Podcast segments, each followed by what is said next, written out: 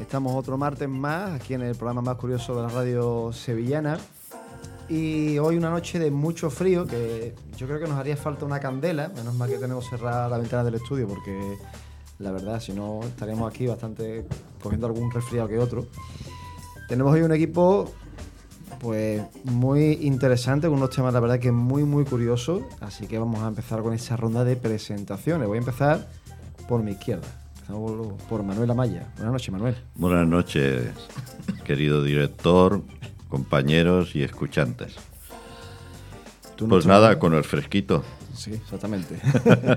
Hace falta un cardo de puchero o una infusión, ¿eh? No, aquí una mesa camilla, tú, que, buena idea. Queda y da ambiente. ¿Qué nos traes esta noche? Pues bueno, traigo una escritora que para mí ha sido un descubrimiento y al final, pues como me comentaste tú, va a estar en los premios Goya también, un documental sobre ella y que lo desconocía, pero ahondando en el en toda pues bueno, sus vivencias y demás, es una, una escritora con un potencial increíble. Yo la des, vamos, la desconocía y es muy interesante. Espero os guste. De nuevo recuperando nombres que se han perdido a lo largo de la historia. Pues sí, sí. Y sobre todo yo alucino con, con el tema de las de sexo femenino, por, que no sirva eso como si fuera algo discriminatorio, pero que estaba totalmente discriminado y bueno, increíble que se notaban antes. Bueno, yo sin ir más lejos puedo hablar de Rafael Alberti, que su señora pues era en aquel tiempo mejor que él y sin embargo era el que despuntaba y, y en fin, pues sí, la verdad es que son muchos los nombres de mujeres ocultados a lo largo de la historia, pero esta noche traemos a María de la O Lejárraga, ¿verdad? Sí, señor. Pues nada, además va a ser el primer tema de la noche, así ah, que nada, que estén preparados nuestros oyentes que dentro de un ratito eh, escuchamos a Manuel con, su tema. Espero os guste. Siguiendo eh, la ronda de presentación, en este caso tenemos a la compañera Silvia, que no trae sección, nos va a, a repartir las diferentes mini secciones de la noche, ¿verdad? Sí, bueno, y también he de decir que dos de las tres minisecciones están relacionadas con Egipto. Bueno, me gusta tema bastante. histórico. Sí. Bueno, no tanto histórico, pero sí em, más relacionado con la arquitectura un poco, de manera así un poco curiosa. Y en realidad fue porque hace poco estuve allí y, ah, aprendí muchas cosas y dije, bueno, pues lo traigo aquí el programa. Hay que reaprovecharlo. Exacto. Pues muchas gracias Silvia. Ella irá apareciendo en diferentes partes del programa. Como sabéis, están intercaladas las mini secciones con las secciones. Y voy a dar un salto a la pecera. Tenemos a Alejandro Vigil. Buenas noches, Alejandro. Buenas noches. ¿Qué tal? Muy bien. ¿Vosotros? Estupendamente, aquí preparado. ¿Allí cómo estás de frío o de calor? No, estoy bien. Está bien la cosa, ¿no? temperatura. Bien, bien, perfecto. Pues volvemos aquí al estudio y me reencuentro con una compañera que hacía mucho tiempo que no la veía por aquí, si no habíamos visto fuera. Eh, ¿Es tu primera vez de nuevo? Que no lo sé ahora mismo. sin contar el programa de presentación, que ya estuviste aquí. Bueno, muy buenas noches. Eso es lo primero. por cierto, que te he dicho el nombre, claro. Muy buenas noches. Eh, yo creo que ya después de unos cuantos añitos por aquí, ya igual casi que mi voz suena, pero bueno, efectivamente, eh, es la primera vez que, que, tengo la oportunidad de estar en el programa en esta temporada, por cuestiones, no sé, laborales, personales, de cuadrante y tal, pues sí que estuve en el programa de presentación, pero este es el primero en el que tengo oportunidad de presentar sección, así que pues nada, calentando motores y un poco con ese gusanillo en el estómago de, las primeras veces, ¿no? Así que nada, pues muy contenta y, encantada de, traeros sección en esta ocasión. No pasa nada porque esto es como montar en bicicleta, esto no, no se olvida, tú ya lo sabes. ¿Qué, ¿De qué nos vas a hablar esta noche? Pues que en este estreno me ha animado a, mm, aventurarme un poco en la sección del mundo que viene. Es verdad que tengo compañeros que ya la han traído en otras ocasiones y que, bueno, pues tienen, la verdad, muchos intereses y conocimientos sobre temas tecnológicos, de robótica, digitalización y todo esto. Y a mí me despertaba un poco la curiosidad el repensar un poco esos avances tecnológicos que, en los que estamos todos inmersos eh, desde una perspectiva más social o, bueno, sociológica, un poco por de formación profesional, ¿no? Como quien diría. Y, y nada, pues invito a reflexionar en este caso, en la sección, sobre el impacto que pueden tener los robots en nuestra forma de relacionarnos y concretamente un determinado tipo de robots, por así decirlo, que son los robots cuidadores. Eh, que bueno, no sé si alguno se ha imaginado en alguna ocasión la posibilidad de que los robots nos cuiden en un futuro, pero quizás algo que no está tan lejano como pudiéramos pensar. Así que nada. Pues otro tema, la verdad es que muy interesante, un poco de actualidad y también incluso de perspectiva de futuro de qué puede pasar. Eh, ya vamos a terminar esa ronda de presentaciones, en este caso con el compañero Jesús de la Cruz. Buenas noches. Buenas noches, mi alma, ¿cómo estás? Muy bien, ¿no? Estamos estupendamente. Hace más ¿Tú? frío que la comunión de De Pingu. Pingu, ¿eh? exactamente. Y Tú vas a tirar para lo tuyo también, ¿no? hoy, hoy voy a tirar un poquito para la historia, que la semana pasada tiré para energía nuclear, que yo sinceramente en- entiendo un poquito, pero no entiendo, como todo en la vida. Sí. Pero como, pero bueno, en este caso voy a hablar del tema de Lili, que fue la primera esposa de Adán, una mujer, una, una mujer, sí, una mujer al fin y al cabo, que era reverde, que era feminista, que al fin y al cabo intentaba no, no ser sumisa al hombre, y eso le costó el paraíso. Así que vamos a hablar de este tema y desde las diferentes perspectivas que hay, tanto la judeocristiana como la como la previa a la judeocristiana, de re- de las culturas antiguas, del creciente fértil. Y también actualmente, que también tiene tirón, la Lili. Pues como veis, y como pueden escuchar nuestros oyentes, tenemos una noche con temas muy interesantes que van a dar juego a debate, estoy segurísimo. Y este programa, pues sin duda, pues, tenemos un patrocinador que es el que nos alimenta, nos sustenta para esta larga noche. Además va a venir estupendamente, porque como digo, hace bastante frío, así que unas pizzas calentitas de Domino's Pizza eh, vienen de escándalo, ¿no? Pa- para disfrutar de nuestro programa.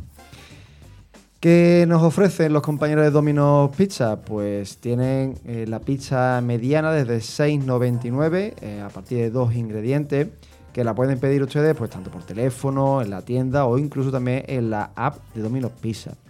También tienen las ofertas de 2x1 que tienen tanto en las medianas como en familiares. Y exactamente igual, se pueden pedir para pedir a domicilio o también para recoger en tienda. Además, eh, nos hacen una pequeña propuesta de si no hemos probado una nueva pizza que es la Alabama Pulled Pork. Así que nos aconsejan que la pidamos eh, en esas características que decía antes. También, eh, para ya no solo hoy, obviamente no, por el horario, sino ya para, por ejemplo, este fin de semana o en estos días, eh, que sepan que de, de 4 a 7 tienen el come y bebe de la Happy Hour, que se puede eh, comer y beber desde las pizzas de dos ingredientes a 5,99, pero siempre mínimo dos personas. Y que además tienen un 50% a domicilio. ¿Dónde vamos a pedir nosotros? Pues a la que tenemos aquí más cerquita. Tienen dominos repartidos ustedes por toda Sevilla, pero nosotros pedimos a la que está por aquí, Estrella Beetlejuice. Y dentro de nada, pues estamos llamando ya para que nos la traigan al 955 57 2330. Y dicho esto, pues mientras esperamos que nos traigan esas pizzas para calentarnos y alimentarnos la noche, vamos a comenzar ya sí el programa, en este caso con la sección del compañero Manuel Amaya.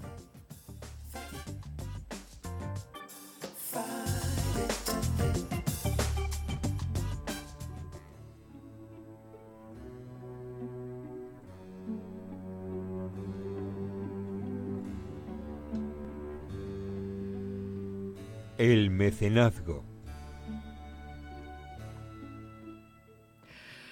Hola de nuevo, queridos escuchantes. El personaje de hoy nació un 28 de diciembre de 1874 en San Millán de la Cogolla, La Rioja.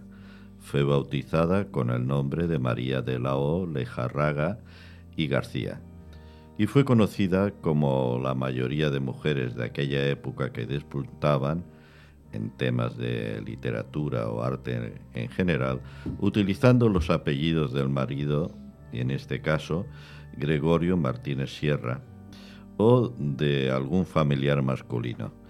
Ella empezó a firmar como María Martínez Sierra, seudónimo bajo cuyo nombre escribió gran parte de su obra.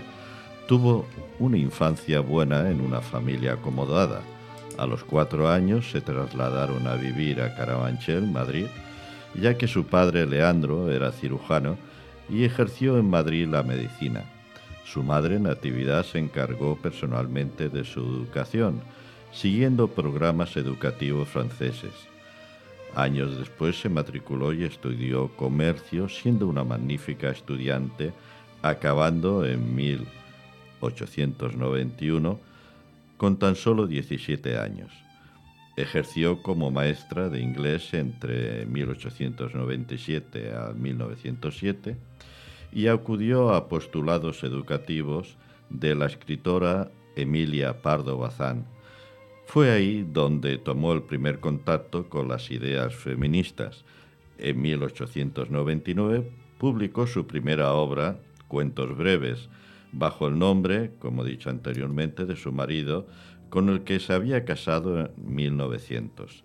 Juntos, en 1901, fundaron la revista Vida Moderna, de temas modernistas así como realistas. En 1903 y 4 fundaron con Juan Ramón Jiménez la revista, que trataba de temas poéticos donde publicaron, entre otros, Emilia Pardo Bazán, Antonio Machado, Jacinto Benavente, los hermanos Quinteros y un largo elenco de escritores. En 1907 también la revista Renacimiento. Por todo ello cimentaron una gran amistad entre nuestra protagonista y Juan Ramón Jiménez. María Lejarraga, al ser políglota, era la que traducía en la revista los artículos al inglés y francés. Eso le sirvió para ser reconocida por su trabajo en toda Europa. Pidió la excelencia en 1908 para dedicarse de lleno a la literatura. Su obra, Canción de Cuna, estrenada en 1911, que fue llevada también al cine con gran éxito, recibió el premio de la Real Academia Española como la mejor obra de teatro. Decir también que entre 1929 a 1931 las obras escenificadas en los teatros de España al menos 20 eran suyas. Tal fue el éxito de la empresa Martínez Sierra, que hicieron giras por Francia, Gran Bretaña, Estados Unidos y Latinoamérica. También colaboró con literatos consagrados como Eduardo Marquina o Carlos Arniches. En 1914 realizó el libreto de Margot, con música de Joaquín Turina. El matrimonio entró en contacto con Manuel de Falla a instancias de Joaquín Turina en 1913 y comenzaron a colaborar en varios proyectos, entre ellos uno de los más famosos, El Amor Brujo, y también El Sombrero de Tres Picos, música, claro de Falla, y Lebrieto de María. Ella tuvo que viajar a Granada para recoger en las cuevas del Sacro Monte la esencia del pueblo gitano y plasmarlo en el libreto. Se estrenó en 1915 en el Teatro Lara de Madrid. La protagonista fue Pastor Imperio. Obtuvieron un gran éxito de crítica y público. Entre 1925 y 30 escribió sus obras más comprometidas. Ya estaba separada de su marido oficialmente desde 1922. Empezó a escribir obras de tinte feminista, obras que tienen como eje el triángulo amoroso, que en los tiempos que los escribió eran tabú. Títulos como Así, Mujer de 1925, La Hora del Diablo de 1926, Triángulo de 1929, y Sortilegio de 1930.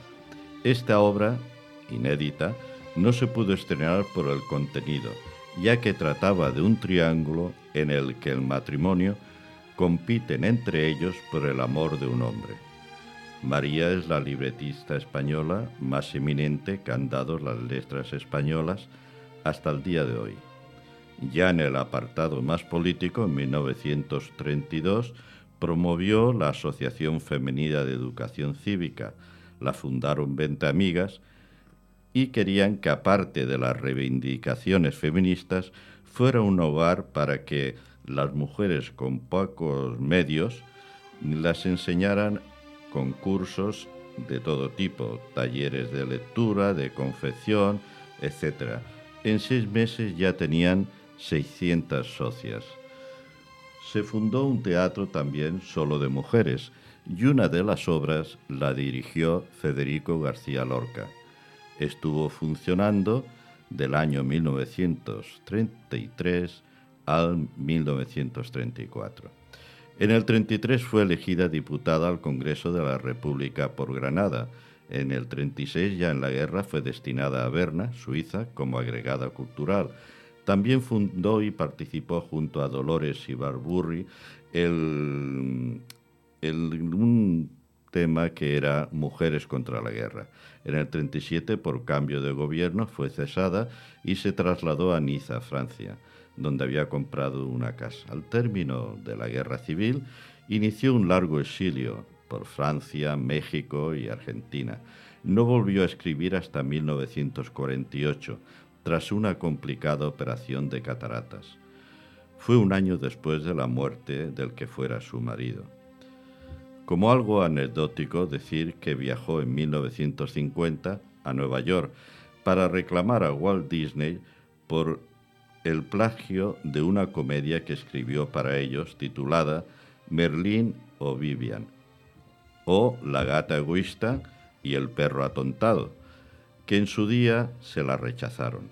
Sin embargo, ella vio similitud con la película La dama y el vagabundo, pero nada pudo hacer y desencantada se dedicó a lo suyo, a escribir. En 1953 publicó en Buenos Aires su último libro autobiográfico en forma de episodios titulado Una mujer por caminos de España. Falleció un 28 de junio de 1974 a los 99 años en Buenos Aires, Argentina.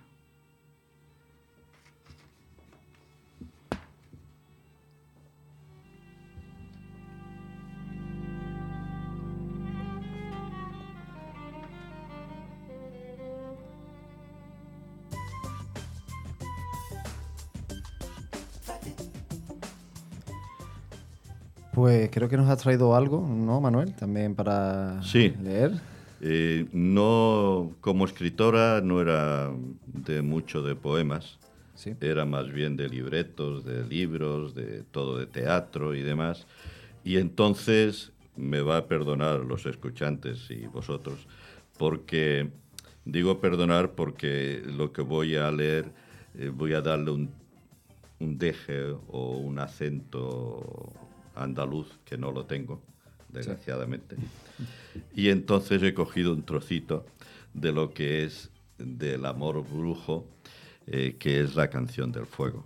Y entonces, bueno, te repito, perdonarme, porque no, no tengo como sale el anuncio este de la Lola Flores, el acento. No te preocupes, y además últimamente en Andalucía se están haciendo anuncios de televisión. Bueno, el último es el del alcalde de Sevilla, además. Y Eh, el acento neutro, es decir que eh, claro. no te preocupes, para nada. Bueno, Adelante, pues- debatimos un poquito sobre este tema. Eh, es de la canción del fuego, como dije, y dice así. Lo mismo que el fuego fatuo, lo mismito er queré. Le huye y te persigue, le llama y echa a correr. Lo mismo que el fuego fatuo, lo mismito er queré. Nace en la noche de agosto, cuando aprieta la calor va recorriendo por los campos en busca de un corazón, lo mismo que el fuego fatuo, lo mismito el querer. Malaya los ojos negros que le alcanzaron a ver. Malaya el corazón triste que en su llama quiso arder. Lo mismo que el fuego fatuo se desvanece el querer. Bueno, Yo, como aquí. siempre, con los pelos de punta, Manuel. Gracias. Pues como decía, era un tema bast- bastante interesante que además de actualidad, como comentabas al principio, lo estuvimos hablando, Sí. que ahora para la, Yo era ignorante, los Goya, son varios los, los cortos, bueno, cortos, perdón, documentales, habían dicho, eh, que se presentan, bueno, que van a los Goya, aquí de, de Andalucía, en concreto de Sevilla. Y bueno, uno es el de María de la O. Lejárraga, Mm. que la directora ha sido Laura Ochman. Ajá.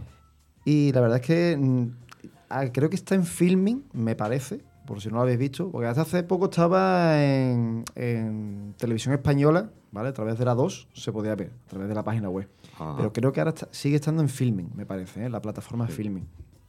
Lo digo que lo recomiendo por si les queréis echar un vistazo. Y no sé si alguno de ustedes o de vosotras conocía a esta mujer. Yo conocía el amor brujo, que Sí. sí. que se hablaba muchísimo en literatura cuando yo estaba en el instituto, pero era algo como muy de pasada y es verdad que no se ahondaba realmente en lo que era la historia de, de esta mujer. Claro.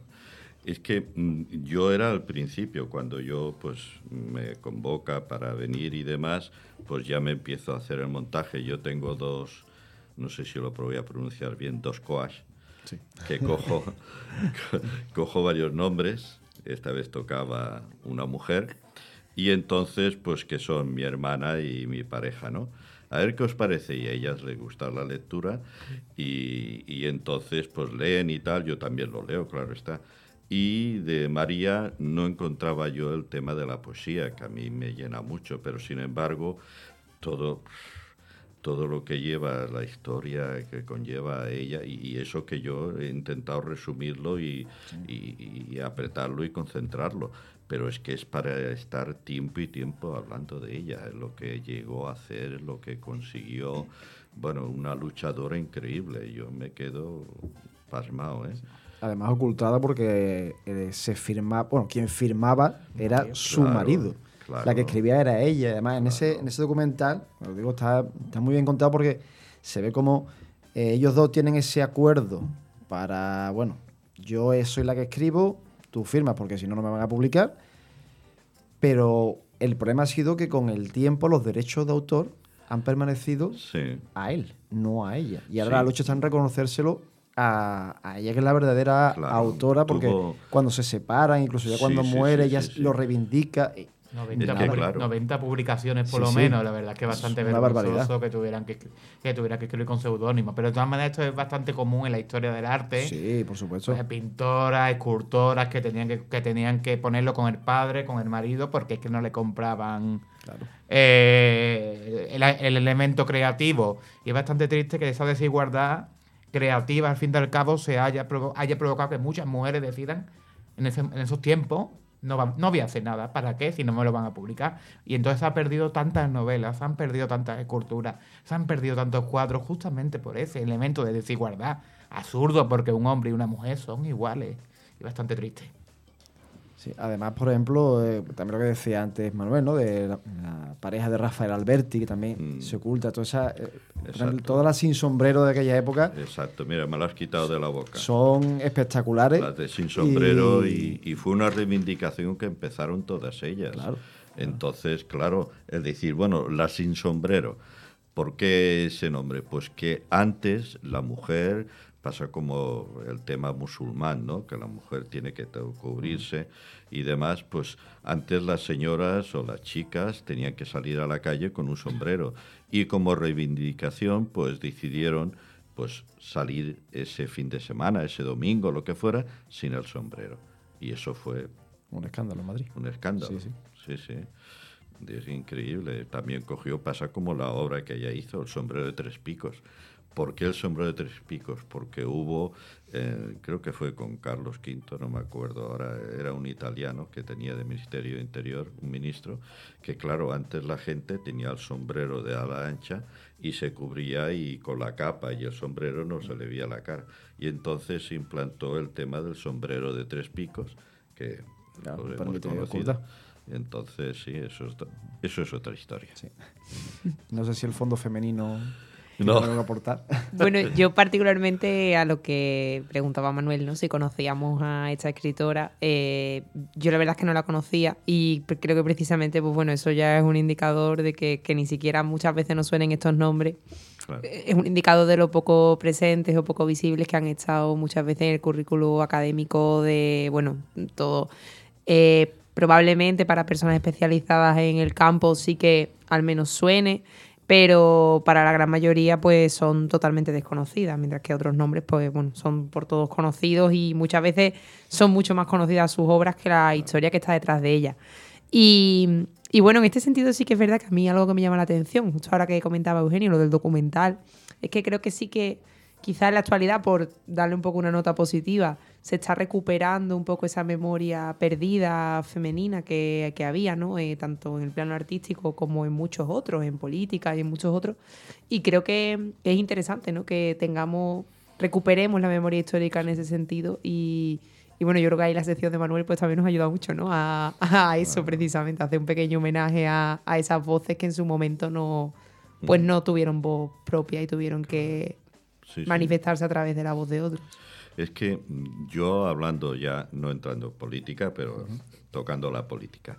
Entonces, en vez de esas reivindicaciones que todos sabemos que hay y tal, que está muy bien, ¿no?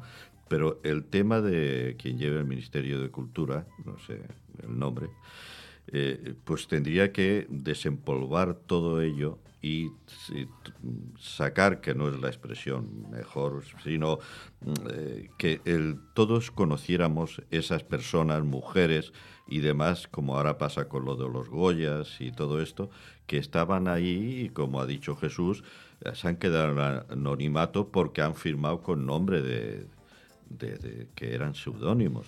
Pasa como en la música, en la música, yo ahora no sé si era Mozart o quién, la hermana de él, Sí. también, también eh, escribía y sin embargo firmaba como si fuera Mozart.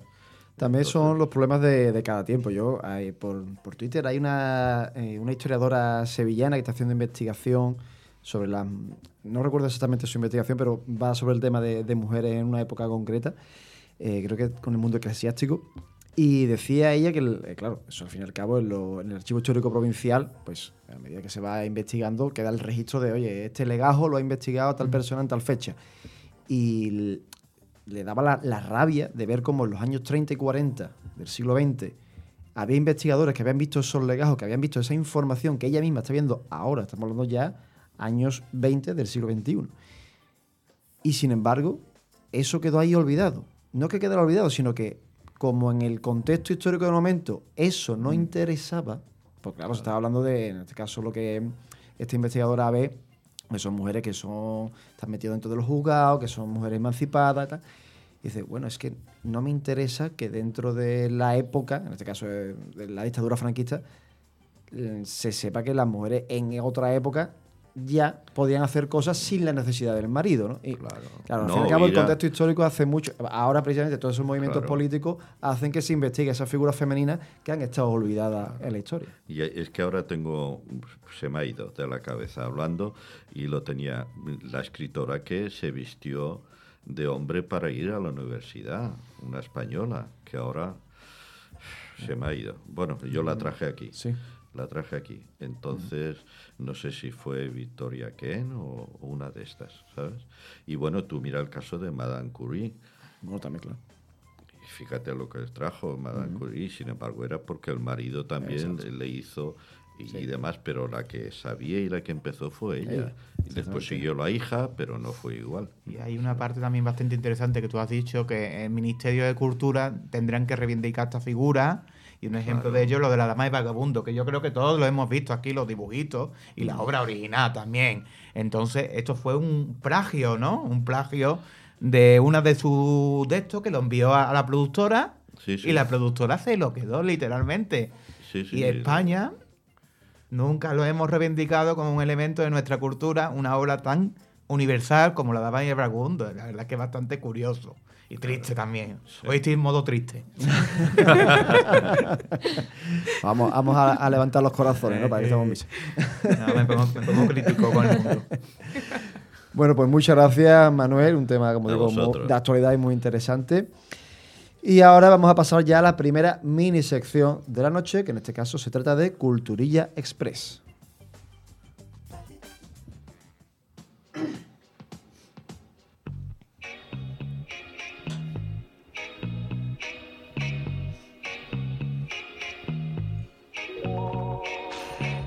Culturilla Express. Bueno, como os he adelantado antes, voy a hablar de Egipto, voy a contar algunas curiosidades, ¿vale? Y bueno, tengo una pregunta para vosotros y es que ¿qué palabra se os viene cuando digo Egipto? Así, Pirámide. en general, vale. Faraón. Faraón, vale. Cleopatra. Efectivamente, es lo que estaba buscando. Momia ¿vale? no se puede decir ahora. es verdad. Persona Lo han cambiado. Vaya tela con la momia, ¿eh? Cómo se ha encargado la película. Bueno, pues efectivamente, como ha dicho Manuela, aquí a mi lado, eh, nosotros recordamos Cleopatra, Tutankamón, ¿vale? Que son eh, personajes de, de, bueno, de la cultura egipcia que creemos muy importantes en lo que es el mundo occidental y en el resto del mundo, pero sin embargo en Egipto pues no resultaron ser tan importantes, ¿vale? Eh, por ejemplo, Cleopatra, eh, bueno, la Cleopatra que nosotros conocemos es Cleopatra VII, ¿vale? Y esta Cleopatra, eh, digamos que su representación jeroglífica en Egipto solo se encuentra en dos templos. Para todos los templos que hay en Egipto es bastante poco. Estos templos son el templo de Comombo, construido en el Egipto antiguo, y el templo de Dendera, que es un templo grecorromano. Ya sabéis que Cleopatra mm, no era egipcia, por tanto, eh, que su representación esté en un templo egipcio y un remodelado grecorromano, pues deja mucho que decir acerca de su importancia verdadera en la historia egipcia. Luego, por otro lado, pasa lo mismo un poco con Tutankamón.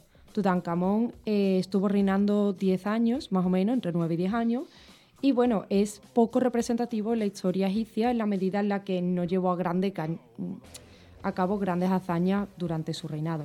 Sin embargo, los historiadores comienzan a encontrarlo relevante cuando encuentran pues, la tumba intacta, que es lo que hoy en día pues, nos aporta riqueza de lo que es la cultura egipcia en su momento. Y bueno, para dejar atrás a estos dos, ¿vale? Voy a hablar de Ramsés II, que sonará como uno de los faraones más importantes para la historia egipcia.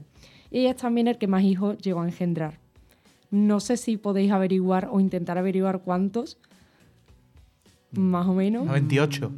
Te estás quedando corto. Me encanta ese hombre. Engendró hasta 152 descendientes. No En solo... 10 años. No, no, no. este es Ramsés Ramsés II. 40. Ah. Ramsés II vivió hasta los 99 años. La Ah, ratio vale, queda vale. poco.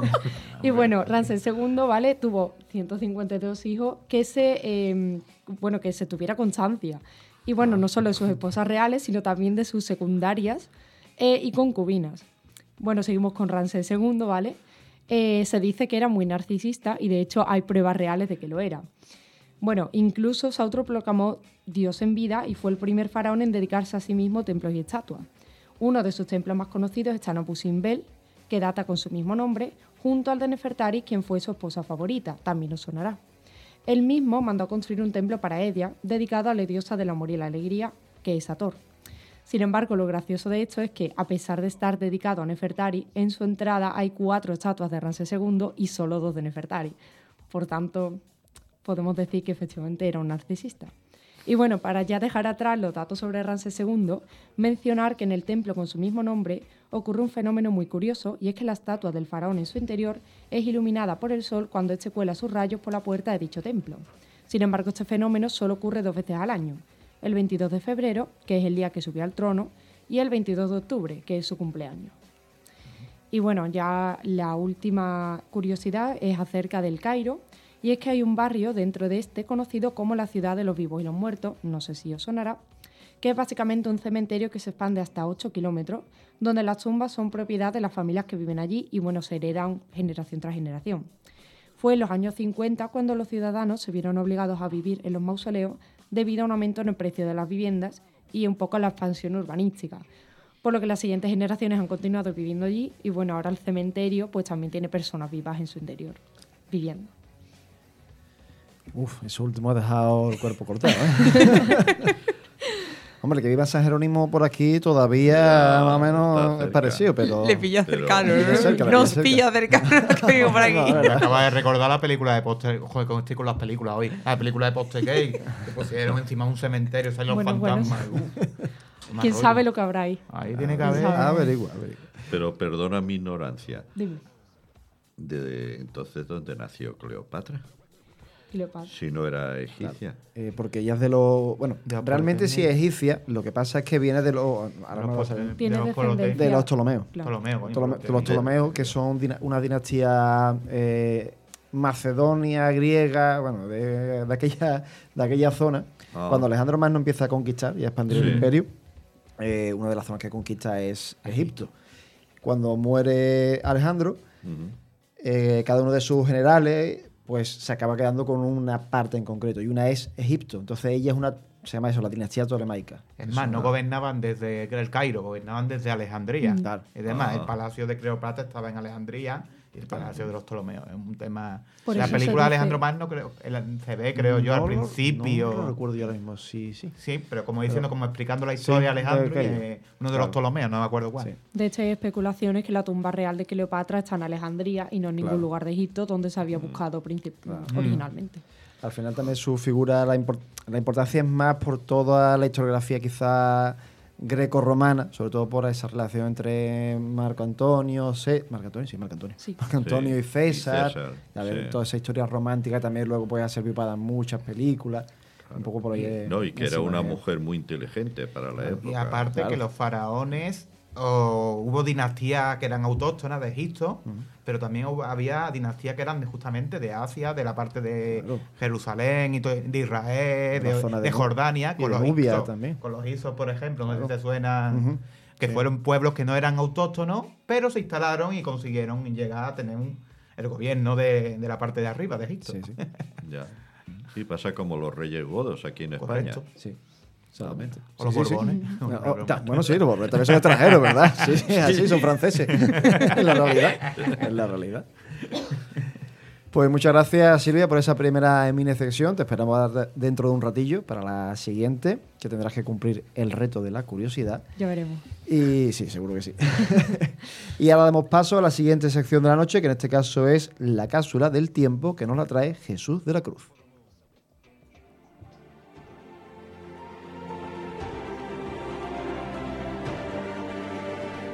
Uno de los grandes sueños de la humanidad a lo largo de toda la historia ha sido poder viajar de una época a otra.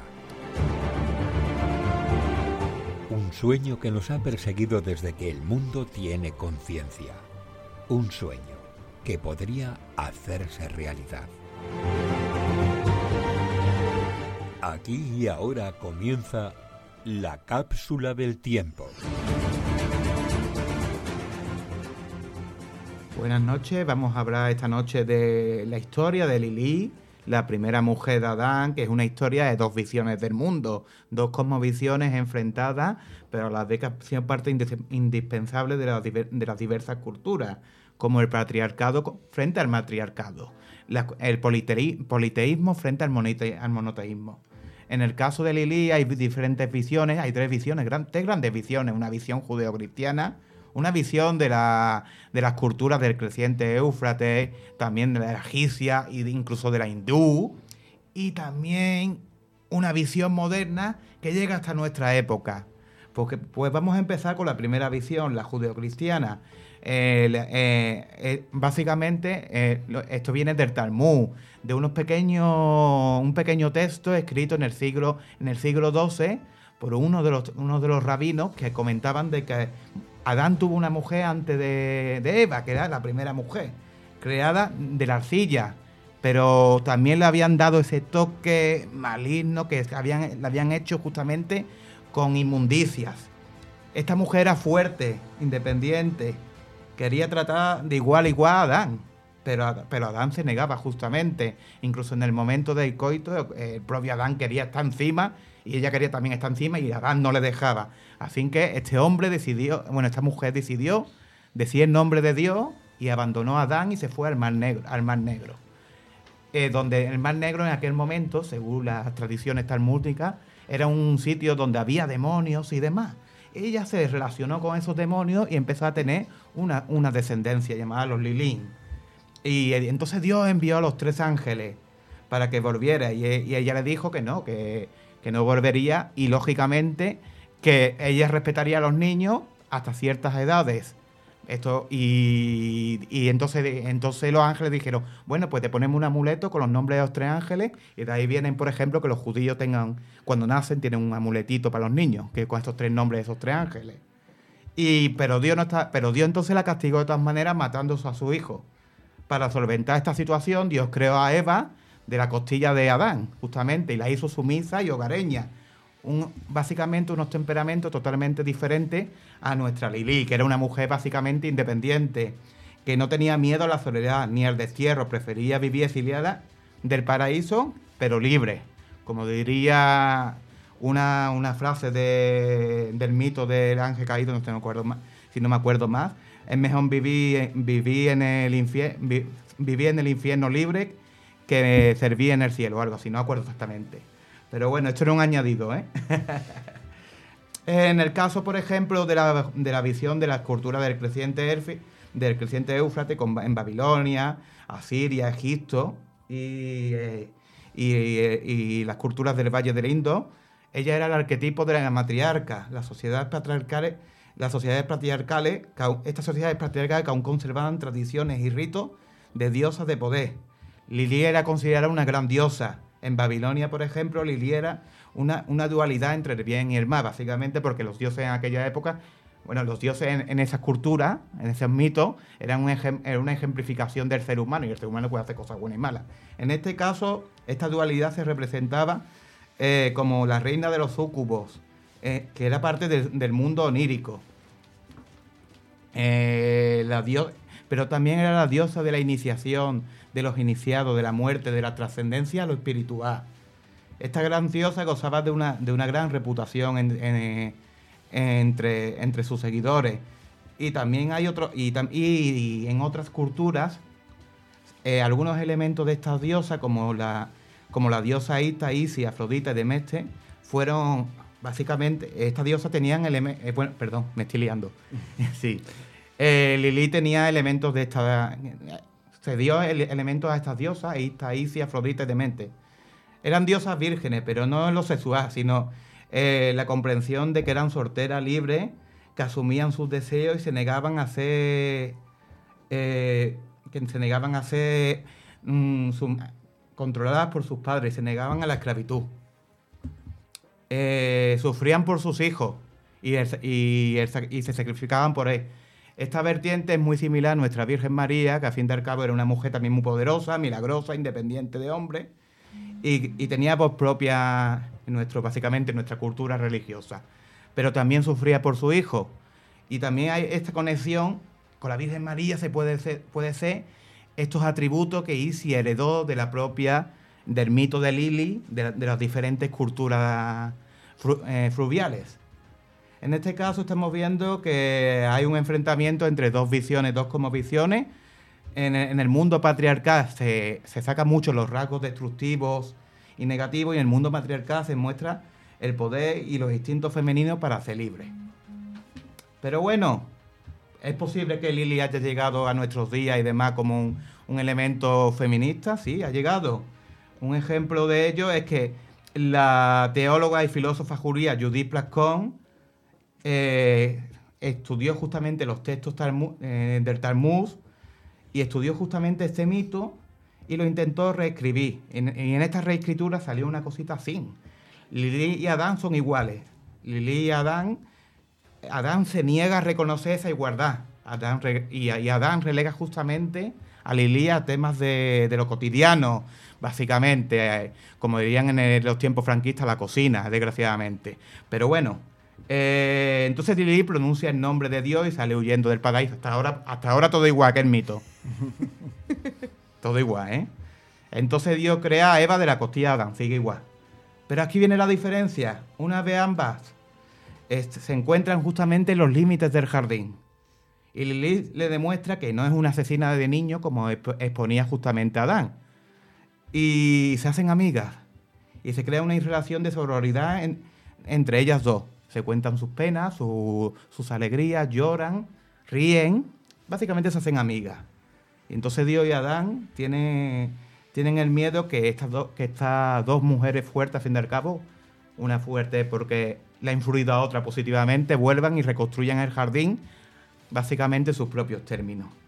Es decir, estamos viendo que la tradición, eh, esto podría decirse que es un invento del feminismo, no, no, en la tradición judía se reconoce que un teólogo o un rabino puede justamente reescribir el mito para adaptarlo a los tiempos. Eh, un ejemplo de ello es que, a fin de al cabo, los rabinos pueden escribir madrazas, que, que- que pueden mejorar el texto o rellenar ciertas contradicciones del texto para hacerlo justamente más entendible para la gente de la época. El grupo de esta teóloga justamente hizo una midraza de la midraza de Ben Siria del siglo XII, que es de donde viene el mito de Lili. Pero bueno, esto nos lleva a una conclusión muy interesante. La igualdad, se consigue, la igualdad no se consigue solamente con políticas públicas o reformas de ley, todo eso está muy bien, a fin de al cabo, pero la igualdad se tiene que conseguir a través de la construcción de ideas y de cosmovisiones culturales con elementos religiosos y, históricos que básicamente nos lleve a pensar que la igualdad, que las mujeres y hombres pueden ser totalmente iguales. No hay ningún tipo de necesidad de que haya uno superior o inferior, porque a fin de al cabo los dos podemos crear, los dos podemos soñar, los dos podemos debatir y pensar y construir, sintetizar. Pero bueno, ¿y qué, qué pensáis los demás? ¿Conocíais el mito? Yo, bueno, alguna idea sobre el Lilith sí tenía por por la formación también, soy igual que tú, soy también Historiador. historiador, exactamente.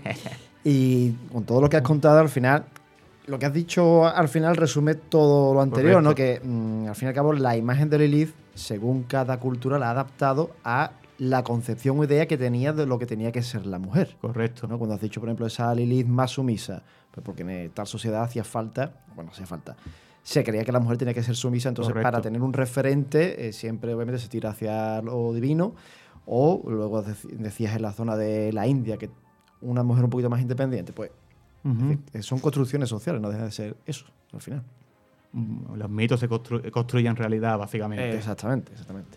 Las chicas. A mí me ha llamado muchísimo la atención, eh, porque me ha resultado muy curioso, el tema de cuando comentabas que, bueno, los judíos, me corrígeme si me equivoco, pero que existe, bueno, se concibe esa posibilidad de reescribir un mito para adaptarlo a los tiempos, ¿no?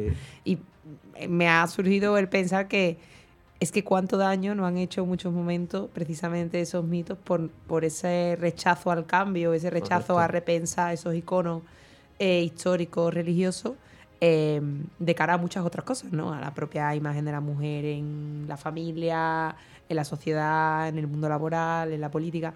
Entonces, eh, me resulta curioso esa, eh, ese reconocimiento a la necesidad de cambiar en determinados momentos ciertos ideales que tenemos, porque muchas veces creo que en la mayoría de las religiones nos encontramos justamente lo contrario, ¿no? El- ese miedo al cambio, por si ese cambio es, o esa visibilidad de ciertas cosas que hasta ese momento no, se, no eran visibles, puede desencadenar pues, en una crisis de valores, en una crisis moral incluso. Muy interesante porque las leyes, Talmud, eh, las leyes del Talmud básicamente obligan a los, a los rabinos, a la sociedad en sí misma, a reescribir esos mitos para hacerlo comprensible y a la vez adaptarlo a nuestros tiempos y a nuestros valores y no se pierdan esas ideas, pero lógicamente no como se puede explicar a un hombre de hace dos mil años y demás. Y eso es, yo creo que es algo muy interesante que desgraciadamente ninguna, poquitas religiones lo hacen. Hay una película Sí. de Barbara Streisand, eh, Yelty o a un hombre así, que ella también se corta el pelo y se viste de hombre para poder leer los libros de los rabinos y, y claro, mm, llega un momento que el chico de la película y ella pues tienen una atracción, pero claro, él la ve como un chico, un chico joven y demás. Y entonces ella pues también no quiere demostrar, porque eso también... Y claro, y digo yo una cosa, ahora que las mujeres tengan lo que se suele llamar el techo de cristal, Mm. Esto, por lo que yo has explicado y demás, esto existe de siempre. Correcto. O sea que no es una invención de ahora de la sociedad en cual estamos viviendo, ni porque sea antes en la República, por como seudónimos de las mujeres o en el, en el franquismo, en lo que fuere. Eso sigue existiendo. O sea que la propia sociedad parece como si le interesara que la mujer eh, no creciera porque, y perdonadme los demás y los que escuchantes masculinos, mm, le tuviéramos miedo. ¿Me entiendes? Es que eso es así. O sea, eh, yo tengo una pareja que a mí me aporta algo, sea lo que fuere.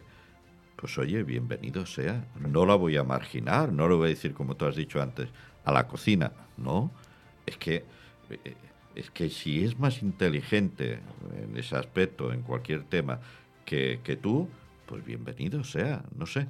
Yo siempre he entendido que uno de, la- de los conceptos de que la, el nueva, la, nu- la nueva manera de entender el amor yo creo que tiene que ser de que nos tiene que permitir que desarrollen nuestra pareja todas sus potencialidades. Es decir, yo estoy con una chica y en vez de pararla, como históricamente se ha hecho siempre, no.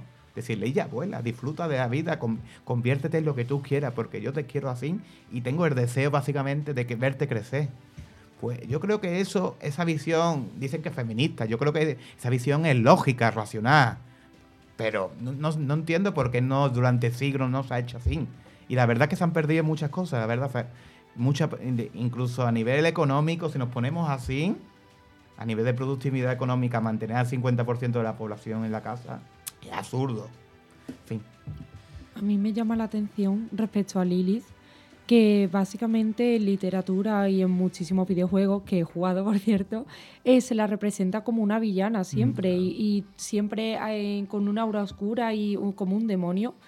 Y por, bueno, por ejemplo, en Diablo 4 o hace poco hicieron un videojuego que, que lo buscaron en internet porque no recordaba el nombre, que era Project Lilith. Y es básicamente, tú entras en una tierra de demonios y es un juego de miedo. Entonces a ella la ponen como si fuera pues realmente la mala. Y, y es bastante curioso lo reivindicativa que es su figura desde, pues desde sus inicios del mito. Y sin embargo, en lo que se ha convertido ahora, que es verdad que es pues un poco culturalmente o relacionado un poco más a la cultura como una villana. Es bastante mm, curioso y contradictorio con respecto al mito. No deja de ser un poco la imagen de la femme fatal, que prácticamente de los años 20, ¿no? Por ahí. De esa mujer que es libre, independiente, que hace lo que le da la gana. Claro, al fin y al cabo es un miedo del hombre, en este caso, a una Correcto. serie de pérdidas de privilegios. De que, no, no, ¿cómo va a ser libre, va a hacer lo que le dé la gana? ¿no? Porque va a hacer entonces lo mismo que yo.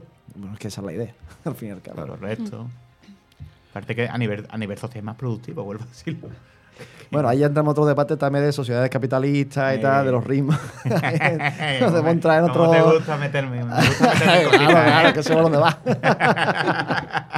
no sé, no sé. Pero mira, me acordaba ahora cuando dices tú, ¿está de actualidad Lilith? Eh, pues sí, y lo está incluso en política, porque hay una política española que se llama Lilith. En Podemos está Lilith Bestringe, Ah, La hija de Jorge Bestringe Jorge Bestringe, se ah. llama Lilith, exactamente. ¿Verdad? Que salió a la fama por lo del. que estuvo un affair o algo así con un político. Sí, bueno, aparte ¿qué también ahora mismo eh, no sé qué cargo tiene dentro del partido, pero vamos, que- de organización. secretario de organización. Y es secretario de Estado a día de hoy. Sí, así que es un cargo importante. Mm. y, bueno, fíjate, el nombre de Lilith lo tenemos en la política española Ah, en, la primera línea. Exactamente. Pues muchas gracias, Jesús. Un Muchas tema, la verdad, que de nuevo interesante, como anunciaba al principio, que daba también para mucho debate. Ahora ya pasamos al siguiente, a la siguiente mini sección, y en este caso se trata de El reto de la curiosidad.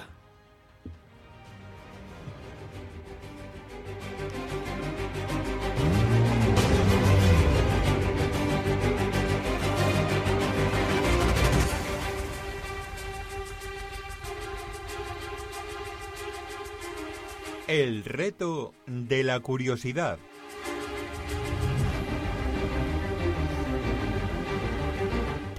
Tres. Dos. Uno. Suerte. Bueno, hoy os vengo a hablar de cómo un egipcio llamado Min se convirtió en el dios de la fertilidad. El comienzo de su adoración data hacia el 3000 a.C. y su historia es muy curiosa. Se dice que durante una de las tantas guerras antes de la construcción de los templos, el faraón mandó a todos los hombres a la guerra. Min, que estaba manco, se salvó al no poder sujetar una espada o un escudo. Sin embargo, se dice que los dioses, al haberle privado de sus manos, lo compensaron con otro don, uno de considerable tamaño. Min aprovechó este don con las mujeres que quedaron en sus casas durante la guerra, la que duró cerca de un año. En principio se avecinaba que Egipto perdería, por lo que Min no estaba preocupado al respecto. La sorpresa llegó cuando Egipto consiguió la victoria y los soldados que quedaban volvieron a sus casas para encontrarse que sus mujeres pues, estaban embarazadas. Estos pidieron un castigo mortal para el semental del Nilo al faraón. El dios Ra entonces se le apareció en sueños al faraón y le pidió clemencia con Min. De hecho, argumentó que los nuevos bebés nacidos compensarían la baja de los hombres que dieron la vida en la guerra. el faraón le perdonó la vida, pero lo castigó amputándole una de sus tres piernas. Creo que me entendéis. Desde ese momento, Min fue nombrado dios de la fertilidad y, en jeroglíficos, se le representa con un solo brazo y un enorme falo erecto con la piel de color negro o verde, que simbolizan respectivamente la regeneración y la fertilidad, ya que en la vigésima dinastía se le relaciona también con las cosechas y con el mismo dios Ra. De hecho, para demostrar que los faraones que adoptaban la forma del dios Horus también disfrutaban de la capacidad sexual del dios Min, los antiguos egipcios asociaron a estos dos dioses, de forma que se le conocía como Min Horus. Es por esto que a veces lo encontramos representado en jeroglíficos portando una corona con dos plumas largas, la cual Horus portaba originalmente. También como ofrenda para su culto se solían ofrecer lechugas, las cuales se creían que tenían propiedades afrodisíacas, por lo que se asocia también al dios Min. Además, el día 28 del mes de Mesore, que corresponde al último mes del año en el calendario egipto, se celebraban fiestas orgiásticas en su honor. Pues reto más que conseguido. Ha, estado un tri- Ah, perdón, la lengua. ha entrado en, en tiempo. Eh, lo de las lechugas ah, Eh, me ha dejado. Gracias por decirlo, porque estaba pensando, era como una curiosidad dentro de otra curiosidad. Claro, claro, es y ya que- no que la lechuga tuviera Claro. propiedad afrodisíaca, ha sido como ya. Es que me ha Son llamado magia, muchísimo ¿eh? la atención, precisamente porque todo esto de la fertilidad, eh, la cosecha, bueno, a la virilidad masculina, por decirlo de alguna manera, se le asociaba también em, las cosechas. Entonces, la digamos verdura que mejor representaba esas cosechas era la lechuga. Y además pues se creía que tenía propiedades afrodisíacas, vete tú a saber por qué, muy bien. Pero bueno, aparte había un par de celebraciones más en relación al dios Min que eran bastante curiosas, pero Pues dale, dale, dale, venga, ya que estamos bien de tiempo. en jeroglíficos Más que nos hemos quedado eh, con ganas, yo creo que aquí. Yo tengo que seguir cosas. En jeroglíficos era curioso porque a veces se representaba a, a las personas que iban a, a hacerle culto con un botecito vacío y digamos que se ponían frente al dios Min que se representaba de manera erecta y cierto, eh, ciertas gotas cayendo en, en lo En que el es el bote. bote. Claro, entonces se puede avecinar que, que a cambio de, de ese culto lo que hacía el dios Min pues era bendecirlos de- para que, bueno, para que, uy, para que tuvieran suerte durante los periodos de fertilidad, no solo de cosecha, sino también pues en temas matrimoniales. Y bueno, me parece bastante, bastante gracioso toda esa historia alrededor. Y es verdad que me la contaron cuando estuve en Egipto y me ha costado bastante encontrar documentos al respecto, porque hay muy pocos. Te cuentan curiosidades del dios Min a patadas, pero lo que es su historia de cómo llegó a ser dios, pues no. Yo la verdad es que no la conocía, no sé si tú. No, Jesús, no, no la conocí tampoco. Yo- Lo de las lechugas, sí, ¿no? Eh, Hombre, yo conocía lo de la canela, el chocolate. Pero vamos, la, la lechuga en Egipto entonces era la Viagra de la época. ¿no? Eh, exactamente. Sí, el apio. El apio El también. apio, apio, pero el apio era más como una droga, ¿no? Más que No, no, eso es el opio. No, es Ay, El afrodisíaco. opio. El opio, ha tenido, el opio ha tenido historia. El ¿eh? opio, Eh, La guerra del opio, en fin. Veo más de uno cogiendo y prendiendo del fuego. Afrodisíaco no sé, pero a otro planeta te lleva Le daban seguro. fuerte los chinos al opio, ¿eh? Uy, momento chungo. Una ensalada de, de lechuga y, y apio, no veas tú, ¿eh? Con un colocón. En cualquier caso, uno lleva así mejor la dieta ahora en enero después de las navidades. Ah, Estoy sí, segura sí. que uno lleva así mejor la Vamos, dieta. escúchame, lo de la lechuga ya entiendo por qué los egipcios estaban tan canijos.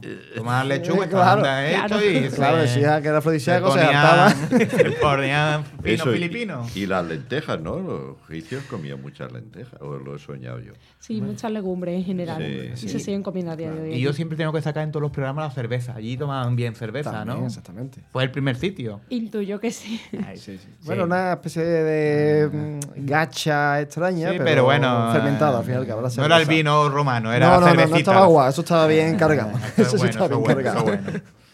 Qué buena esa. Pues nada, ya sabe nuestro oyente que a partir de ahora comen mucha lechuga. Pero para eso, para depurar las navidades, no para otras cosas. Damos ya paso a, a la última parte del programa. Eh, bueno, me habían dicho la última sección, en este caso con El Mundo, que viene de la mano de Alba Aragón.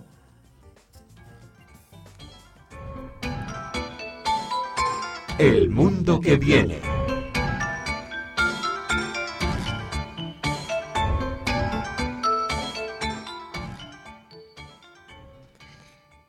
Esta voz robótica que da inicio a la sección me viene muy bien para meternos un poco eh, en contexto. Eh, y es que hoy, como comentaba al principio del programa, vengo a hablar sobre eh, el tema de los robos cuidadores. Pero antes de eso me gustaría ponernos a todos un poco en contexto, ¿no? En qué momento nos encontramos y por qué surge la necesidad, por así decirlo, de poner en marcha esta iniciativa en la que gobiernos tanto nacionales como supranacionales están invirtiendo millones de euros, están financiando proyectos grandísimos, tanto empresas privadas como instituciones públicas, eh, precisamente es orientada a esto, ¿no? A, desarrollar estos dispositivos que, bueno, pudiera, parece ser, dar respuesta a alguna de las necesidades que nos presenta la, la sociedad del futuro. En la actualidad Occidente se encuentra inmerso en un proceso de cambio demográfico sin precedente que básicamente, pues como muchos sabemos, se caracteriza porque cada vez las tasas de natalidad son más bajas, pero también la esperanza de vida, por suerte, cada vez más alta. Es cierto que cada vez nacen menos personas, pero cada persona que nace tiene una vida mucho más larga por delante y previsiblemente también pues, con mayor calidad. Esto en términos de eficiencia de la población eh, supone un logro para, para, todos nosotros como sociedad, porque es necesario que nazcan menos personas y aún así la población se mantendrá, la población mundial se mantendrá estable.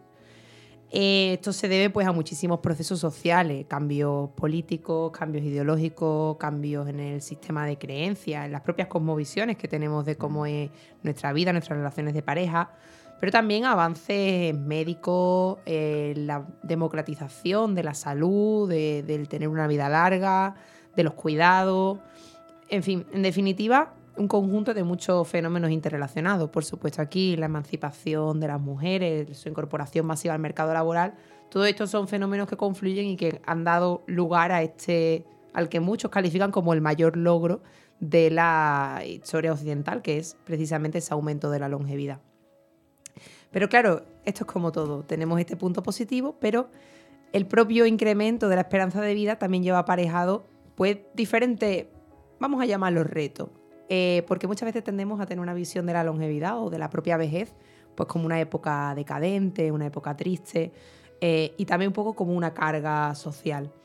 Em, pero precisamente una de las primeras cosas que quiero poner un poco en valor es que al final es una construcción como cualquier otra. La vejez no tiene por qué ser vista de esa manera y se pueden encontrar soluciones y oportunidades a que precisamente esas etapas de la vida pues de alguna forma se resignifiquen, porque si vivimos más años, puede que la juventud, ahora dicen que los, 30 son los nuevos 20 o los 40 son los nuevos 30. Estoy muy de acuerdo con eso. El compañero Eugenio nos da fe de ello. Eh, estoy segura que algún otro compañero desde casa igual, igual también. Eh, yo que ya he pasado la frontera a los 25, estoy a punto de alinearme un poco ahí. Ya le está viendo la oreja, ¿no? Ya, ya le empiezo, ya le empiezo a ver. Em, pero bueno, como comentaba, pues esa resignificación de las etapas de la vida eh, puede ser importante. No obstante, eh, si cada vez vivimos más años, también necesitaremos más años de cuidados y también nos encontraremos ante otro problema, que es para otra de las cosas que se está intentando buscar solución, y es el incremento de personas que se encuentran en situación de soledad no deseada. Eh, recientemente este tema ha ido adquiriendo un poco de presencia en los medios de comunicación y, bueno, en, prensa, en televisión. Hemos visto que poco a poco se ha ido prestando una mayor atención a esta situación de soledad no deseada y urgen las respuestas ante este problema. Bien, pues en el mundo tecnológico en el que vivimos, eh, son numerosos los gobiernos e instituciones que han tratado de buscar soluciones a estos dos problemas, por un lado el de los cuidados y por otro el de la soledad. Y una de las propuestas en las que más se está invirtiendo y que parece pues, bastante prometedora es el desarrollo de em, lo que se llamaría, bueno, en castellano robots cuidadores, pero en inglés care robots, precisamente por esta función de cuidado, esta función asistencial que prestarían. Y bueno, sus principales objetivos y sus principales funciones al menos desde el punto de vista de su diseño, porque esto es como todo, una cosa es lo que tenemos en mente que puede llegar a generar la tecnología y luego los impactos que realmente pueda llegar a tener. Pero bueno, el objetivo sería prestar asistencia a personas dependientes, principalmente a nivel de movilidad o de capacidades cognitivas, y por otra parte reducir, eh, al menos como comento desde el punto de vista del diseño, esa sensación de soledad o de eh, bueno, sentirse un poco aislado que puede generar, eh, se puede generar a largo plazo. Em, porque además uno de los objetivos de estos robots es que cada vez tengan, por medio de la inteligencia artificial, una mayor capacidad de entablar conversación, aprender incluso del ser humano, eh, hacer pequeños recordatorios como citas médicas, como a qué hora tiene que tomarse la medicación la persona que sea y, bueno, muchas otras funciones. Algunas ya las hemos visto con los robots que tenemos en casa, como puede ser Alexa, como puede ser Google Home, que eh, poco a poco van cada vez teniendo una mayor fluidez a la hora cuando preguntamos cosas o cuando eh, mm, tenemos cualquier inquietud, podemos tener cierta interacción con ellos. Pero este es precisamente uno de los objetivos a largo plazo eh, más interesantes, ¿no? El que seamos capaces realmente de interactuar y los robots puedan interactuar con nosotros. Y aquí os planteo la primera de las preguntas que me gustaría que comentáramos. ¿Os imagináis una sociedad en la que nos cuiden los robots? Porque es posible que nosotros que somos jóvenes sí que lo vivamos en un futuro. Verla posible la veo. Lo que no me gustaría. Es decir, porque creo que al final eh, cada vez vamos hacia una sociedad más impersonal. Hace, creo que fue, o ayer antes de ayer, eh, lo, vi por- lo vi muy por encima, no lo llegué a leer en profundidad, pero hablaban de cómo se han perdido las charlas casuales. ¿no? Dice, ya charlas casuales tienen a lo mejor eh, en la peluquería y poco más. ¿no? Al final, cada vez se tiende más hacia esa individualización y perdemos la esencia precisamente del ser humano que es vivir en sociedad. Entonces, con esos robots, quizá perdemos esa parte de ser cada vez más sociable. Pero yo me atrevo a decir que las personas mayores son los gran olvidados No, eso por, todos, supuesto, sí, sí. por todos, empezando por en el gobierno en el que te toca vivir, ¿no? Ya no hablemos en el tercer mundo, ¿no? Pero si tú has estado contribuyendo a que la sociedad en la cual ahora esta generación llega un momento en la cual pues se está recogiendo o lo que se sembró por sus abuelos, por sus padres, pues qué menos que dedicarles algo, no un robot, sino algo, en vez de invertir en qué sé yo, en- no sé, ahora no se me ocurre nada inversiones que todas son interesantes, pero estas personas que ya se van quedando eh, en esa edad de poca movilidad, eh, ya nadie se, se olvidan de ellos. Bueno, en fin, lo que tú has estado diciendo, para no repetirme. En vez de crear un robot, ¿por qué no haces que las personas que están, por decir algo, en el paro o que no tienen un trabajo, formarlas para que cuiden a esas personas que están en soledad, hacerle unas visitas, eh, programadas o no programadas, si están enfermas, acompañarlas al médico? Entonces, claro, es que en la sociedad eh, a las personas mayores, me incluyo, por supuesto, somos los grandes olvidados. Mm. Y si no tienes pareja, ¿qué ocurre? Ujú. El hijo, porque un hijo está allí, el otro está trabajando, el otro no sé qué, el otro no sé cuánto. Tienes que echar mano de los vecinos, pero es lo que decía Eugenio. Hoy por hoy, ¿quién tiene trato con los vecinos? Antes en tu comunidad, pues yo sí, porque hablo hasta yo solo, ¿no? Pero, ¿qué quiero decir? ¿Qué es eso? O sea, yo encuentro, por la pregunta, y volviendo a tu pregunta, que los gobiernos tendrían que hacer más por las personas mayores.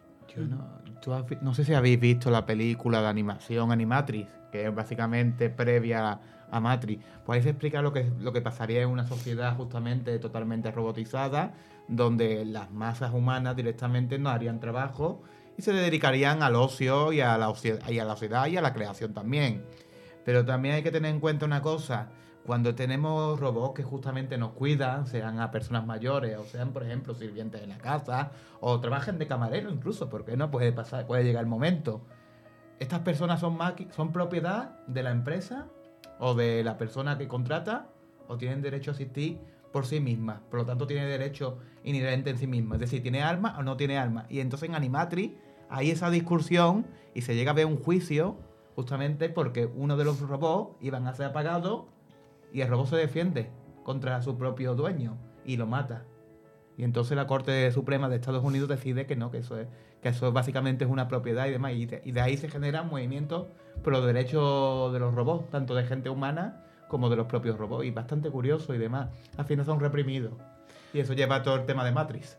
Al hilo de lo que comentaba Jesús, precisamente, una de las cosas que más curiosa me resultó investigando un poco este tema de, de los robots cuidadores, que por cierto, eh, también se les llama en ocasiones robots sociales, Mm. precisamente por ese intento de desarrollar su capacidad de interaccionar.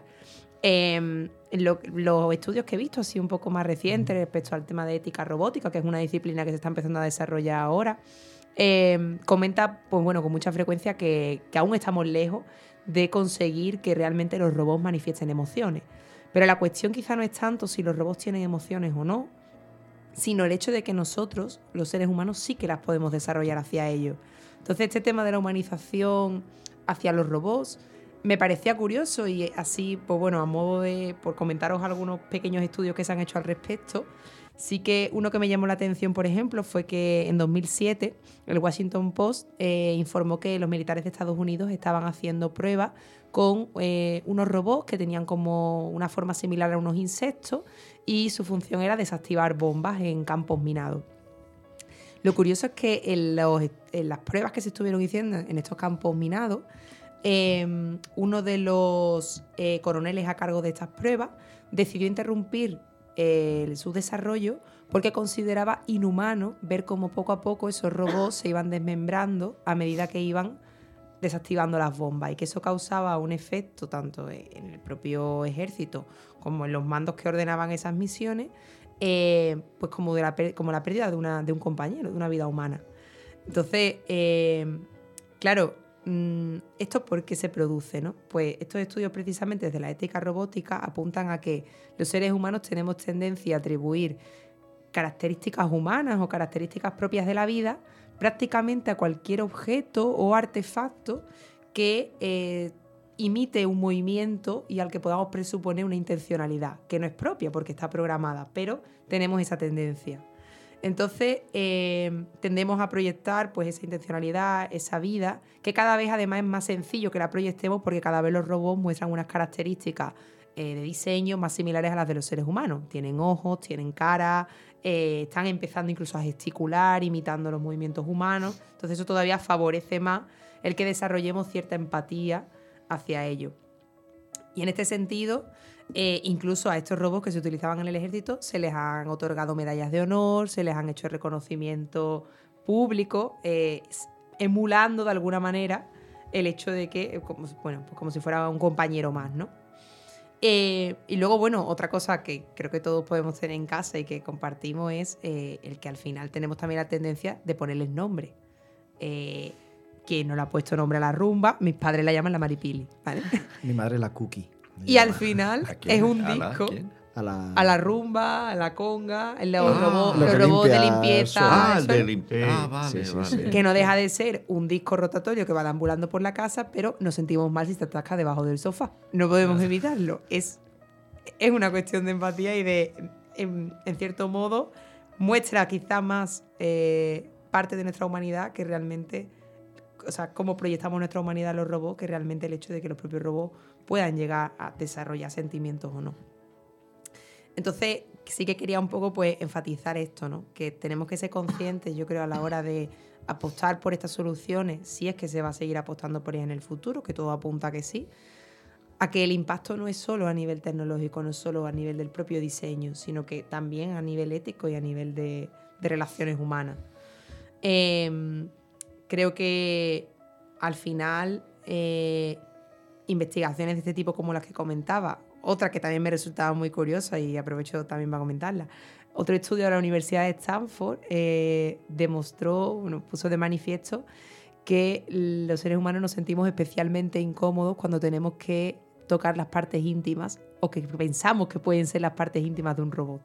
A pesar de que son robots, son dispositivos totalmente programados, al final hay quien diría que no es más que un amasijo de cables, de piezas armadas, pero cuando tienen apariencia eh, pues bueno, semejante a la humana, eh, se muestra una sensación de incomodidad a la hora de pues tocar las partes íntimas o tener algún tipo de contacto físico con el robot, a pesar de que, bueno, pues a priori no tendría por qué, porque sabemos que no son humanos, no, son, no tienen capacidad de sentir ni de, ni de eh, sentirse pues invadidos por nosotros. Entonces, bueno, estos son algunos de los estudios que os quería traer. Os invito a que me comentéis también vuestras impresiones, si os habéis visto a lo mejor con, identificados con alguna de las cosas que he comentado, de los estudios que se han hecho. y, o si conocéis alguno más que yo, que yo no haya visto. Y bueno, abro el debate si queréis para que podamos seguir comentando pues, estos inconvenientes o posibles ventajas, que también creo que las hay, respecto a, a los robots cuidadores. Bueno, a mí me gustaría comentar, hay un libro de Isaac Asimov que se llama El hombre bicentenario, está escrito en 1976 y bueno, habla de un robot que, si no recuerdo mal, era mayordomo en una familia y haciendo un poco de spoiler, ¿vale? Eh, acaba adquiriendo conciencia propia y acaba eh, leyendo los libros que tenía el padre de la familia en casa eh, y en un momento pues se llega a debatir la libertad eh, en cuanto al ser humano y en cuanto a los, a los robots. O sea que si adquiere libertad el robot, ¿se convierte en ser humano o no? Es un poco lo que, lo que ellos hablan y me parece curioso porque este robot precisamente lo que era es cuidador dentro de la familia. Y en un punto termina de, por empatizar con toda la familia y termina por adquirir esa libertad y bueno, al final se acaba convirtiendo en lo que es un ser humano a pesar de que su cuerpo pues sea un cuerpo robótico. Y de hecho también otra cosa que quería comentar es que eh, creo que ya hay una tendencia a intentar no sentirnos solos a partir de la tecnología. Más el ejemplo obvio creo yo que es nuestras madres, nuestros padres cuando están solos en casa ponen la tele de fondo. En la televisión es un aparato tecnológico que bueno, no es un robot en sí, pero al final es tecnología al fin y al cabo. ¿Qué pretenden con ello? Escuchar una voz de fondo, sentirse que precisamente no están solos. Que haya un robot, aunque sea de manera tecnológica, que cubra esa necesidad de, mm, de soledad, aunque sea de manera artificial, es creo que en parte bastante, o sea, que nos beneficia bastante, pero también creo que habría que tener en cuenta esa diferenciación de que al final es una sensación un poco más artificial porque viene de parte de un robot y, y lo mismo no te llena de la misma manera que, llena otro ser humano, pero también hay que tener en cuenta a las personas introvertidas, a las personas con síndrome eh, de Asperger o personas que tienen más dificultades para relacion- relacionarse, eh, no solo a las personas mayores, creo que esos robots podrían beneficiar bastante a, ese tipo de personas. Por seguir un poco por la línea que apuntaba la compañera, comentar que, por ejemplo, aquí mismo en Sevilla eh, tenemos un proyecto pionero en el área de oncología del Hospital Virgen del Rocío, en el que se, bueno, es el proyecto ERO, no sé si alguno suena, pero está desarrollado precisamente por, por oncólogos, psicólogos, fisioterapeutas, en fin, un equipo bastante multidisciplinar y ha dado como resultado el diseño de, de un robot eh, que se llama Curro, por cierto, y que eh, su principal función es precisamente esta función asistencial, esta función de cuidados a niños que están ingresados por largos periodos de duración en el área de oncología. Y eh, sobre todo lo que les invita es a interactuar con él, porque el robot es capaz de hablar con ellos, se puede mover por la habitación, además les puede ayudar a hacer ciertas terapias de rehabilitación, sí que tenga que ser personal sanitario, que quizá puede ser un poco más frío para un niño. Eh, pues sin que tengan que estar con esa interacción continua con el personal sanitario, les permite tener esos estímulos, ¿no? Para recuperar pues las capacidades cognitivas, las capacidades físicas, la movilidad. Entonces, bueno, es un proyecto que se está desarrollando, que hasta ahora parece ser que está dando bastantes buenos resultados y precisamente pues, por la línea de lo que comentaba Silvia, que eh, bueno, pueden tener también muchas ventajas, no lo veamos solo como, bueno, como una distopía en la que vamos a ser invadidos por los robots. Y luego otro tema que ha salido también antes, que es el tema bueno, del mundo laboral, ¿no? Cómo puede afectar esto a los empleos que actualmente están vinculados a los cuidados, están vinculados al acompañamiento. Y claro, aquí se genera un debate importante y es, ¿estos robots deberían pagar impuestos si están cumpliendo una función, vamos a entender, actualmente laboral? ¿Quién se encargaría de pagar esos impuestos? ¿Y, qué pasaría con el sistema de pensiones? Mm, ¿Contribuirían estos robots o los dueños en este caso? El robot evidentemente por sí mismo no, pero ¿cotizaría cada robot como un trabajador?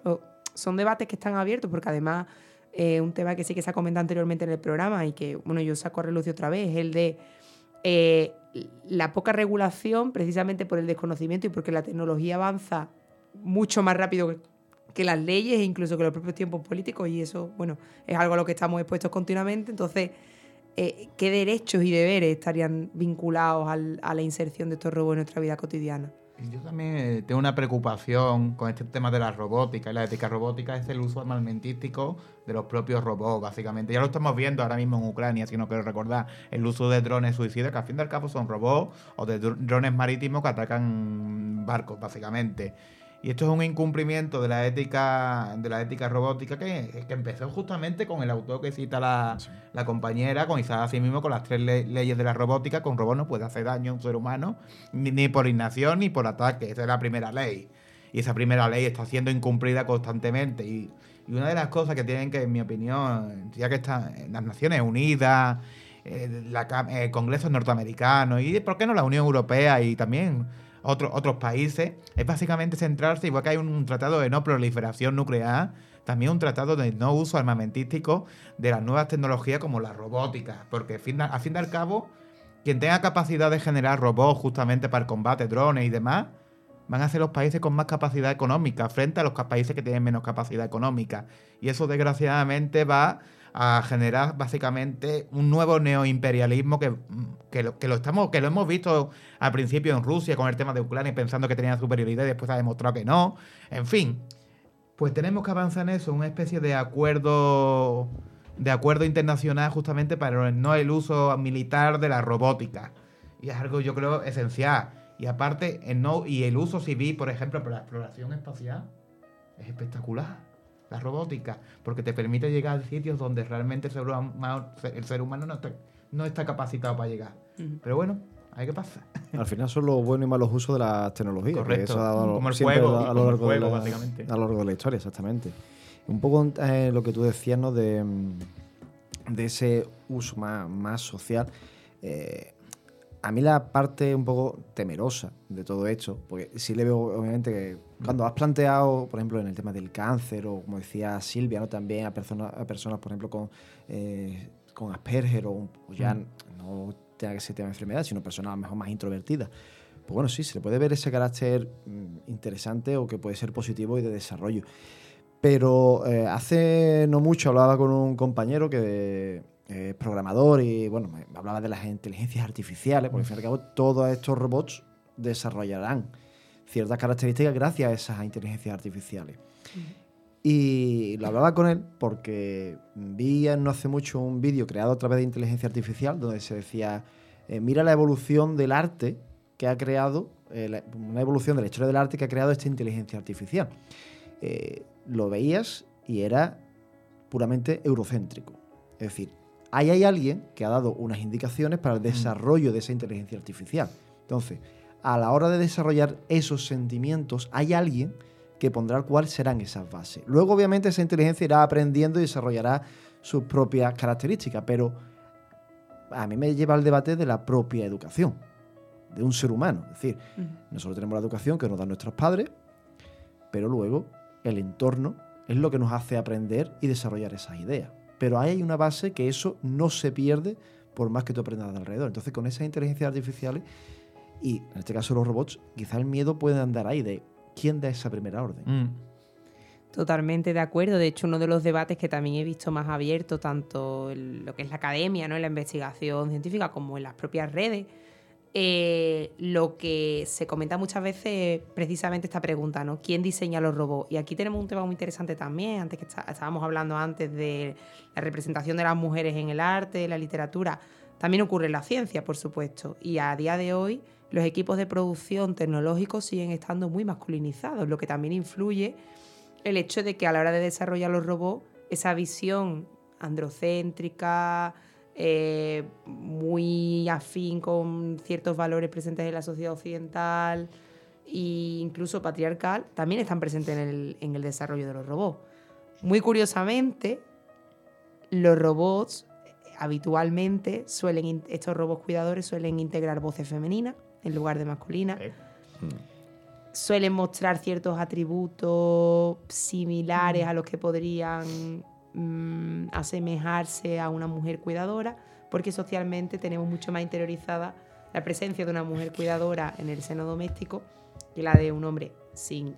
Y, son muchos los equipos además que sí que están teniendo en cuenta, eso también hay que decirlo, este elemento, intentan crear pues equipos paritarios en los que estén representadas todas las perspectivas, tienen eh, comités éticos detrás. todo esto es cierto que existe, pero como bien apuntaba Eugenio, hay que tener muy presente quién, cómo y con qué financiación se diseñan los robots, porque eso también es un juego de intereses Correcto. importante. Y un poco también de lo que tú preguntabas antes, ¿no? De eh, si cotizarían o no. Claro, a mí lo que se me viene a la mente es que si llevamos a cabo una labor social de cuidado a través de esa robótica, eh, lo suyo sería que no fuera empresa privada la que llevara a cabo ese trabajo, sino que fuera el Estado.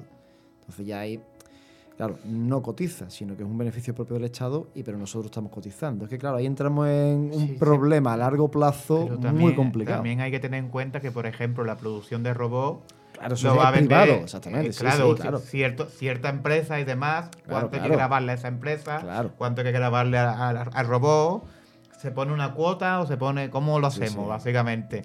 Pero yo creo que va a, ser, un tema bastante interesante y unos retos de futuro bastante interesantes y que se tiene que afrontar la automatización con mucha valentía porque puede crear básicamente un desempleo curioso y demás. Pero que también puede generar nuevos puestos de trabajo. Ya esto estuve comentando contigo. En el siglo XIX estaba el ludismo, el movimiento ludista contra las máquinas, no sé, no sé cuánto.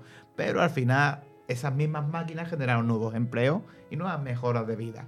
En fin, todo es, co- como tú bien has dicho, es como saber usar la tecnología, o bien o mal, no hay más. Pero en la tecnología, hoy por hoy, por lo que decía Alba, mm, yo discrepo un poco en el tema de lo que has dicho, que hay más hombres que mujeres.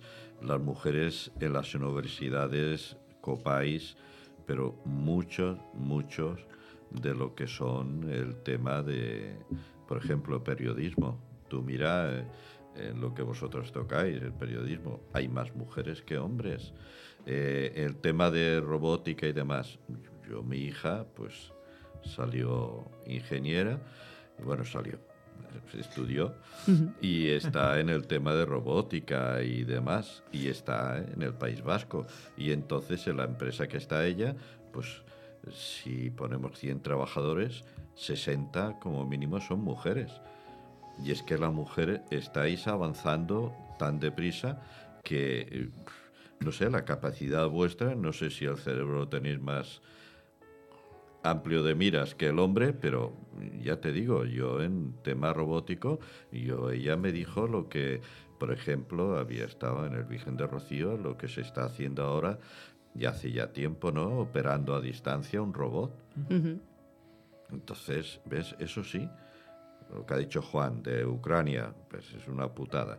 Pero ya todo lo demás, la robótica para lo que es un hospital, hoy por hoy, si tú te fijas, eh, las manos del, de- de- del médico y tal actúan poco, ¿sabes? Y ya te digo, yo no sé si estoy equivocado, si en periodismo, por decir algo en vuestra facultad, hay más mujeres que hombres. Hay más mujeres, ¿no? Sí, sí, hay muchos más. Sí que sigue existiendo un sesgo importante, en- es que es cierto que cada vez se está superando más, pero sí que sigue existiendo un sesgo de género importante eh, a nivel profesional. O sea, la brecha laboral en determinados sectores que cada vez se están copando más por mujeres, eso es, una Sí, realidad. Pero claro. es Pero que- sí que sigue existiendo ese sesgo. Y la cuestión es que muchas veces, también por temas de conciliación, de corresponsabilidad, incluso aunque se superen esas barreras de estudios universitarios, de acceder, sigue habiendo muchas más dificultades para tener contratos de larga duración en determinados sectores. Sí, claro. Entonces, que coincido contigo, Manuel, en que es cierto que, por suerte, cada vez más mujeres se están incorporando Sí, a estos equipos, pero que sigue existiendo un sesgo importante. pero Eh, que ya te digo, y perdona, hay muchas mujeres que se sacrifican por el puesto de trabajo y hasta yo me he enterado que se firman contratos de no tener hijos para poder ir escalando en ese techo de cristal. Porque una, claro, una si legalidad tú- como un copón, la verdad.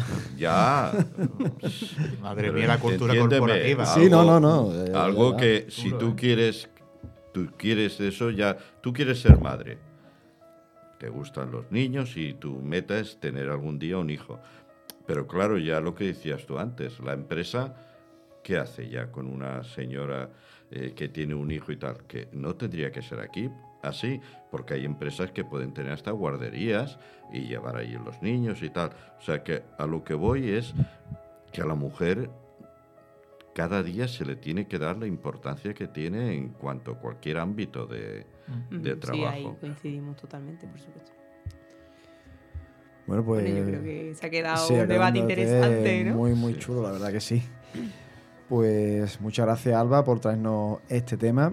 Y ya sí, nos encaminamos hacia el final de la noche, pero antes de dar fin al programa, nos queda todavía la última mini sección, que es el protagonista burlón. Protagonista burlón.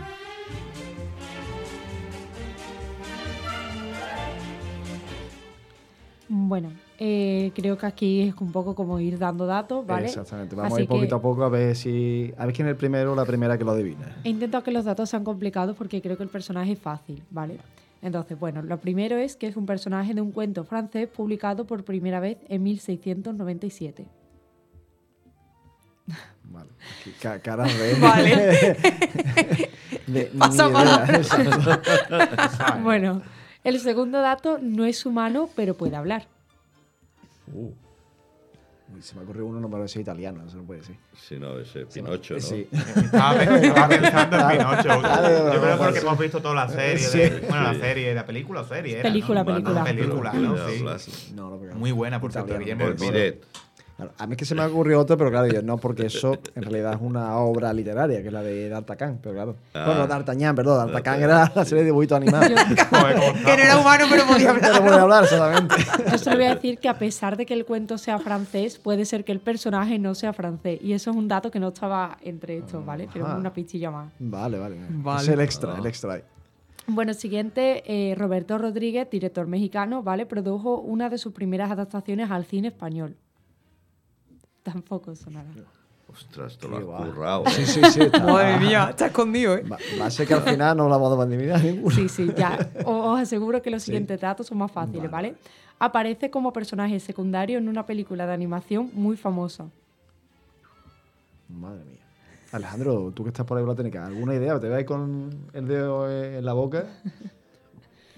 Eh, ¿El gato con bota? Hostia. Toma Sí, ya, hombre. toma ya. Vaya, buena, buena, muy buena, eh, muy buena. Oye, los técnicos últimamente están, están llevando todo. Estaba ¿eh? ahí callado. Ahí estaba pensando el tío, pa, toma, la ha soltado. Muy buena, Alejandro. ¿eh? El gato Espectacular, golazo.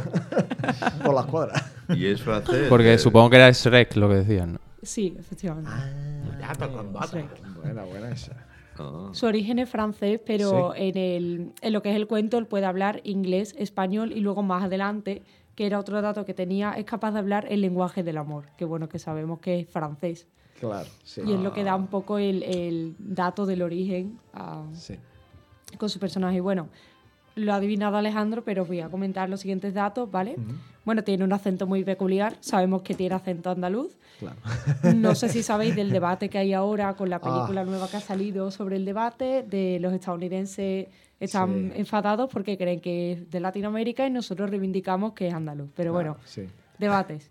Eh, como siguiente dato, también tenemos que gracias a que el público se enamorara de él, tuvo su propia serie y hasta una película, y bueno, la nueva que ha salido recientemente, que era otro de los datos. También que el Pokémon Meowth eh, está basado en él, no sé si lo sabíais. Ah, sí. no. No, ni No idea. ni Eso idea. no lo sabía yo, ¿visto? Qué va, qué Y va. que Antonio Banderas le pone voz a este personaje, Sí, como Claro, ya sabemos. Esa era la, Eso sí. la pista Esa era clave. la- Exacto, esa era la pista Ahí todo el mundo, clave. gato con bota. Hombre, pero escúchame, con el Pokémon Miau ya más o menos ya salió, escúchame. De hecho, el Un po- gato, claro. gato. Meowth en las adaptaciones tiene acento andaluz y, y, bueno, hace, de vez en cuando hace alusiones a- al gato con botas en algunos Ah. episodios. No en muchísimos, pero en algunos. Vale. Pues nada, muchas Yo me gracias. acuerdo por- del Team Rock haciendo Despegando. haciendo despegando no pero con, con acento andaluz tú te quedabas todo pillado diciendo el capítulo ¿he fumado algo? ¿Por qué? ¿por qué? ¿por qué esto? Se han escapado del rinconcillo esta gente, ¿no? Joder, me cago en la hostia Por suerte de Alejandro, si no. Sí, sí, sí, no nos quedamos aquí vamos. Vaya patinazo. Alejandro grande Pues muchas Bueno, gracias. los méritos es de Silvia, Sí, porque sí, claro, claro. se lo ha currado. Bastante, bastante. Así que muchas gracias, Silvia, por todas esas mini secciones. De nada. Y ya por último, nos en- adentramos en la agenda cultural de la semana.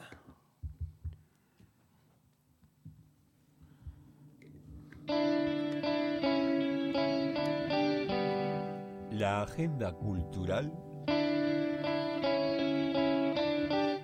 de Sevilla. Bueno, pues ¿qué podemos hacer ahora que nos queda, bueno, todavía nos quedan unos cuantos días para, para que llegue el fin de semana? Pero ¿a qué les invito yo a ustedes eh, para que vayan viernes, sábado, domingo o también si tienen algún huequecillo libre en estos días? Pues miren, por ejemplo, eh, no sé si lo, si lo saben, pero hasta marzo tienen en el Bellas Artes de Sevilla una exposición temporal que se llama El Arte del Renacimiento.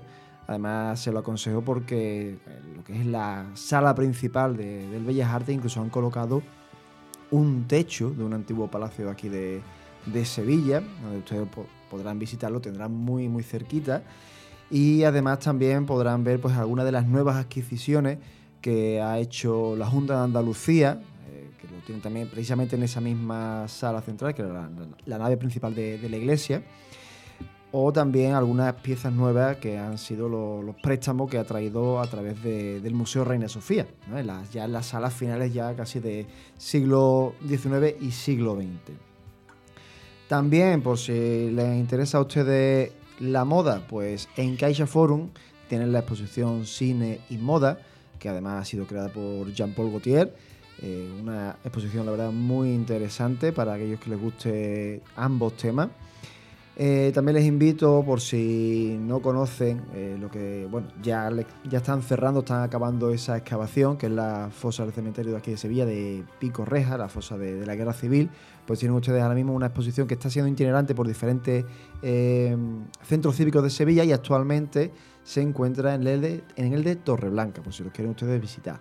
Y ya de cara pues, a febrero, que sepan, por si ya quieren ir apuntando en su agenda qué hacer para el mes que viene, pues en el CAC, en el Centro Andaluz de Arte Contemporáneo, va a haber durante el primer fin de semana de febrero el Día de la Marmota, que es una serie de conciertos que además son de entrada completamente gratuita hasta completar aforo y sobre todo pues son grupos emergentes tanto de Sevilla como de Andalucía.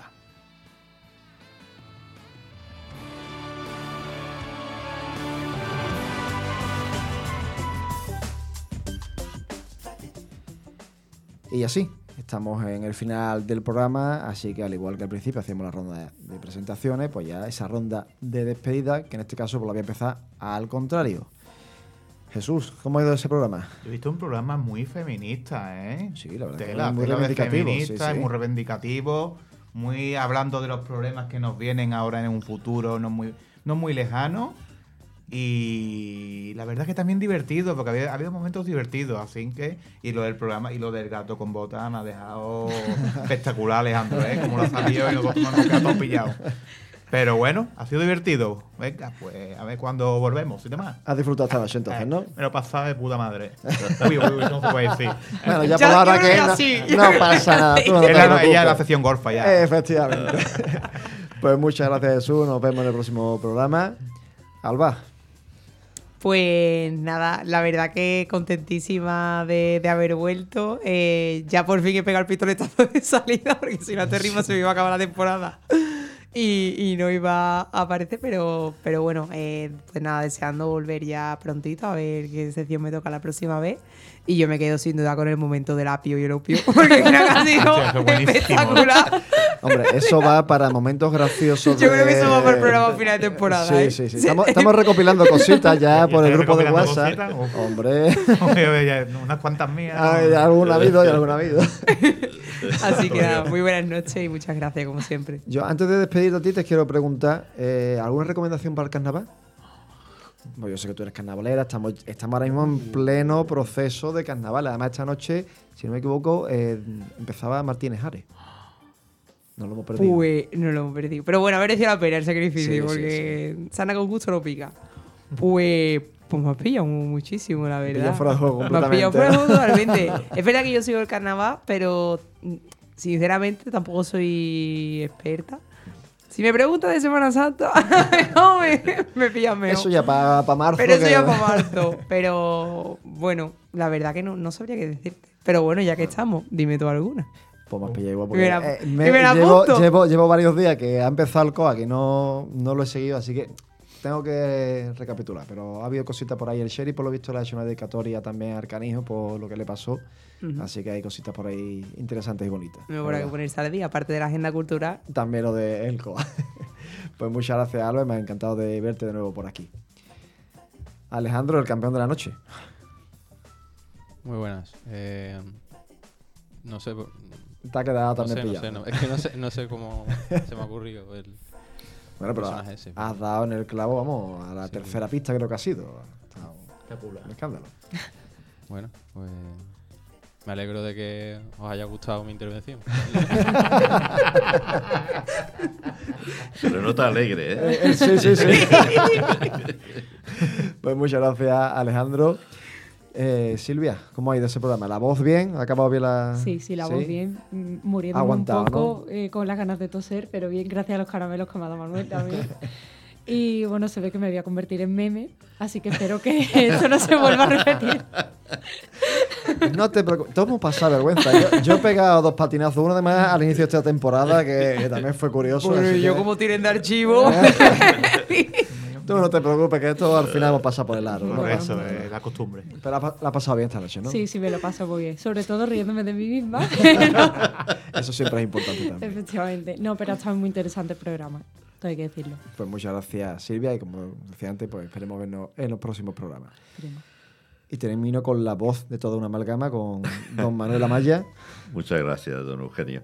Pues yo qué sé decirte, es que ha sido precisamente como el título de una amalgama de tantas cosas que he disfrutado, cada día eh, estoy más a gusto y lo que sí veo y, y me imagino que los escuchantes que están enganchados a nosotros se van a enganchar siempre, cada día más y que para la próxima semana tenemos que repetir los que estamos aquí.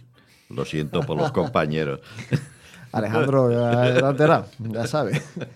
Mira, te vas a ahorrar lo que hablábamos antes por WhatsApp. Te vas a ahorrar el frío de venir para acá, pero bueno. No, pero muy bien, muy bien. Y lo que ha dicho antes Jesús, eh, muy feminista, pero muy entretenido. Y muy futurista por parte de exactamente, sí, sí, muy contemporáneo. Pues muchas gracias, Manuel. Y a nuestros oyentes, pues recordarles que nos vemos ya el martes que viene. Este programa estará subido, espero que sea prontito, ¿no? Es mañana seguramente, si no a muy tardar jueves, viernes, pero que antes del fin de semana, para que ustedes lo puedan disfrutar, lo tendrán eh, tanto en Anchor como en Spotify. Y mientras tanto, pues disfruten de estos días y a por el fin de semana. Muy buenas noches.